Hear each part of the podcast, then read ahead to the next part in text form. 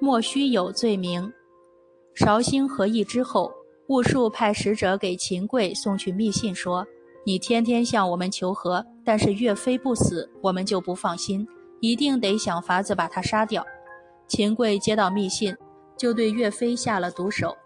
秦桧先唆使他的同党监察御史莫奇谢给朝廷上奏章，攻击岳飞骄傲自满，捏造了岳飞在金兵进攻淮西的时候拥兵观望、放弃阵地等许多罪名。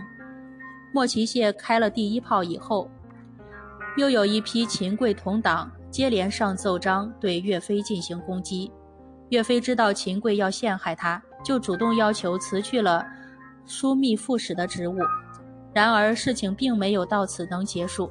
岳飞原来是大将张俊的部下，后来岳飞立了大功，受到张俊的嫉妒。秦桧知道张俊对岳飞不满，就与张俊勾结起来，唆使岳家军的部将王贵、王俊诬告另一个部将张宪想发动兵变，攻占襄阳，帮助岳飞夺回兵权。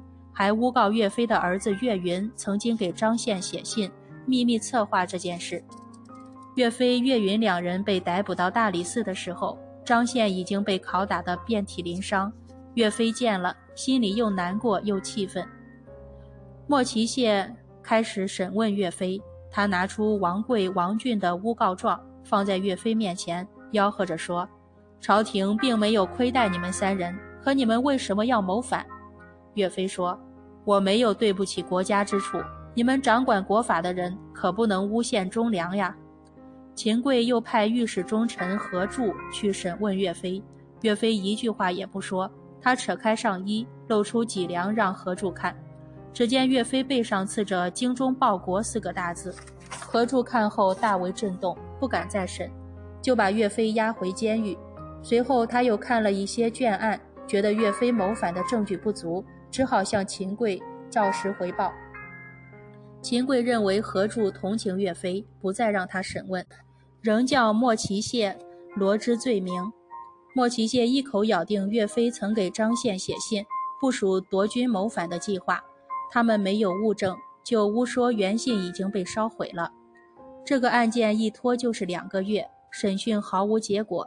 朝廷官员都知道岳飞冤枉。有些官员上奏章替岳飞申冤，结果却遭到秦桧陷害。老将韩世忠气愤地亲自去找秦桧，责问他凭什么说岳飞谋反，证据是什么？